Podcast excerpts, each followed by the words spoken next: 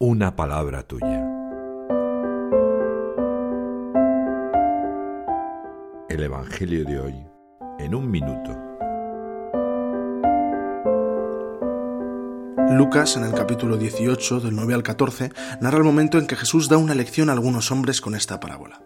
Dos hombres fueron al templo a orar, un fariseo y un publicano. El primero daba gracias a Dios por cumplir la ley y no ser como los demás hombres de pecador. Sin embargo, el publicano se limitaba a darse golpes en el pecho, cabizbajo, diciendo, Oh Dios, ten compasión de este pecador. Entonces Jesús explica que era el publicano el que bajó justificado a su casa, no el otro. Dice, todo el que se enaltece será humillado, y el que se humilla será enaltecido.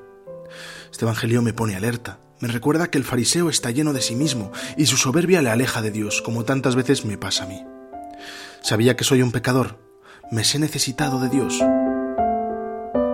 El Papa Francisco nos recuerda que si el fariseo no pedía nada porque sentía que lo tenía todo, nosotros solo podemos hacer como el publicano, mendigar la misericordia de Dios.